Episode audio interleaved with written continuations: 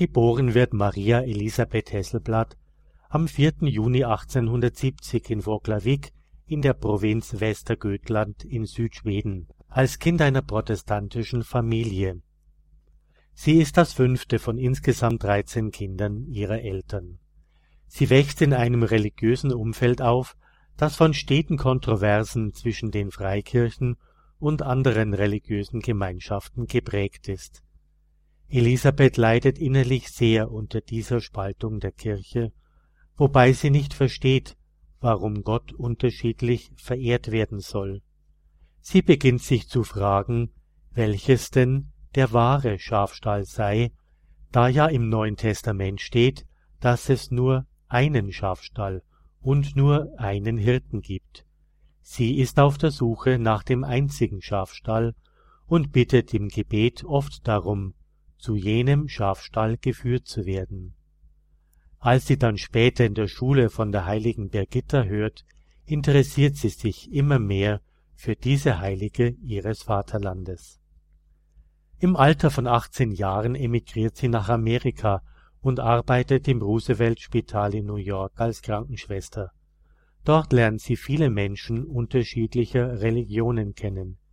Jedoch ist die Protestantin stets auf der Suche nach dem richtigen Glauben.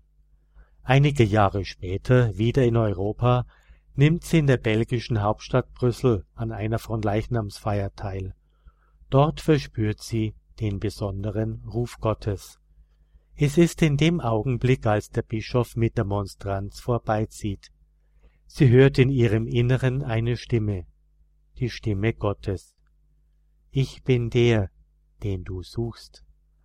An Maria Himmelfahrt im Jahre 1902 konvertiert sie im Alter von 32 Jahren zur katholischen Kirche. Bei ihrer Firmung spürt sie, dass sie ihr Leben der Bekehrung ihrer schwedischen Heimat zum Katholizismus und der Annäherung an Rom widmen müsse. Von einer schweren Krankheit heimgesucht und für unheilbar gehalten, muss sie das eben begonnene Medizinstudium abbrechen. Da bereits der Tod an ihre Türe klopft, will sie sich 1904 nach Rom begeben, um, wie ihre Landsmännin die heilige Birgitta, ihr Leben für das von der römischen Kirche getrennte Schweden aufzuopfern. Dort hat sie in der Kapelle der heiligen Birgitta eine tiefe mystische Begegnung mit der schwedischen Heiligen. Dieses unerwartete Ereignis ruft in ihr eine radikale Änderung hervor. Von da an ist ihr Leben kein Suchen mehr, sondern die Erfahrung der Einheit mit Gott. Zwei Jahre später, am Herz-Jesu-Fest 1906, bekommt sie von Papst Pius X. die Erlaubnis, die Gelübde als Birgittenschwester abzulegen und den grauen Habit zu tragen.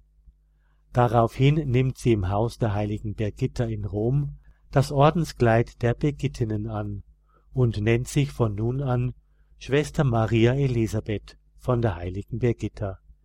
Sie führt ein Leben des Gebets und der Meditation. Ihr sehnlichster Wunsch ist es, dass in Rom wieder eine Niederlassung der Birgittenschwestern entstehen könne. Von ihrer lebensbedrohlichen Magen-Darm-Krankheit unverhofft geheilt, reist sie zu den wenigen existierenden Birgittenklöstern in England, Holland, Spanien und Deutschland Sie studiert die Klosterregeln und will den Orden in Rom und auch in ihrer schwedischen Heimat wiederbeleben. So kommt es dazu, dass die couragierte Schwedin im Jahre 1911 beschließt, einen reformierten, apostolisch orientierten Zweig des Birgittenordens zu gründen. Doch sie muss noch 20 Jahre warten, bis sich 1931 ihr Traum erfüllt. Dann kann sie, inzwischen 61 Jahre alt, das Mutterhaus an der Piazza Farnese in Rom eröffnen. Der Orden ist heute bekannt als der Orden des heiligsten Erlösers von der heiligen Birgitta. Schwester Maria Elisabeth legt ihren Mitschwestern das Anliegen der Einheit der Christen, vor allem der skandinavischen Christen, ans Herz. Das Haus hat als Charisma eine ausgeprägte ökumenische Ausrichtung um den Dialog zwischen der Kirche von Skandinavien und Rom zu fördern 1923 bringt sie die Töchter der heiligen Birgitta wieder nach Schweden, in die Heimat der großen nordischen Heiligen, die im 14. Jahrhundert lebte. Es ist die erste Gründung eines Birgittenkonvents in Schweden nach der Reformation. In den Jahren zwischen 1923 und 1937 setzt sich Elisabeth für die Eröffnung neuer Häuser in Europa ein, 1937 auch in Indien. Während des Zweiten Weltkriegs knüpft sie Kontakte mit Protestanten ebenso wie mit einer jüdischen Umgebung und der entstehenden Gesellschaft für die Einheit der Christen, der Unitas. Ihr ökumenischer Horizont weitet sich zusehends. Während der Verfolgung im Zweiten Weltkrieg spielt das Mutterhaus in Rom eine große Rolle. Mutter Hesselblatt nimmt alle auf, die politisch verfolgt werden, Juden, Christen, Kommunisten, Menschen aller Nationalitäten. Der Staat Israel verehrt sie als Gerechte unter den Völkern.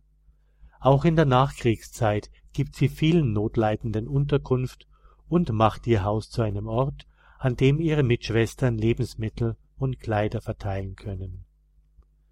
Die letzten Jahre von Mutter Elisabeth sind von körperlichen und seelischen Leiden gezeichnet. Am 24. April 1957 stirbt sie im Alter von 86 Jahren nach einem langen, von Krankheit und Leid gezeichneten Leben im Casa di Santa Brigida in Rom. Bei ihren geistlichen Töchtern, im Klerus und beim einfachen Volk, das sie als Mutter der Armen verehrt, hinterlässt sie einen Ruf der Heiligkeit. Ihr liturgischer Gedenktag ist nicht der Todestag, sondern ihr Geburtstag, der 4. Juni. Die sterblichen Überreste der Heiligen ruhen im kleinen Kloster des Hauses der heiligen Birgitta an der Piazza Farnese in Rom. Im Jahre 2001 verfügte der Orden wieder über 500 Schwestern in 40 Klöstern in Italien, Schweden, Finnland, der Schweiz, Indien, Mexiko und den USA. Es fehlte noch eine Gründung in Deutschland. Diese erfolgte ein Jahr später 2002 wurde in Bremen das 41. Kloster der sogenannten Zweiten Birgitta gegründet.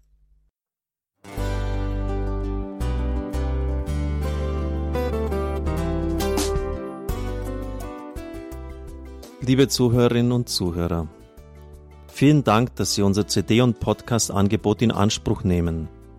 Wir freuen uns, dass unsere Sendungen auf diese Weise verbreitet werden. Dieser Dienst ist für Sie kostenlos. Für uns ist er allerdings mit einem nicht unerheblichen finanziellen Aufwand verbunden. Deshalb sind wir für jede Spende dankbar.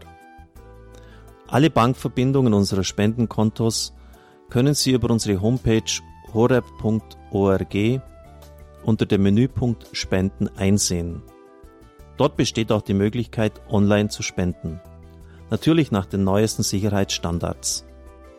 Sie können diese Informationen auch bei unserem Hörerservice unter der Telefonnummer 08328 921 110 erfragen.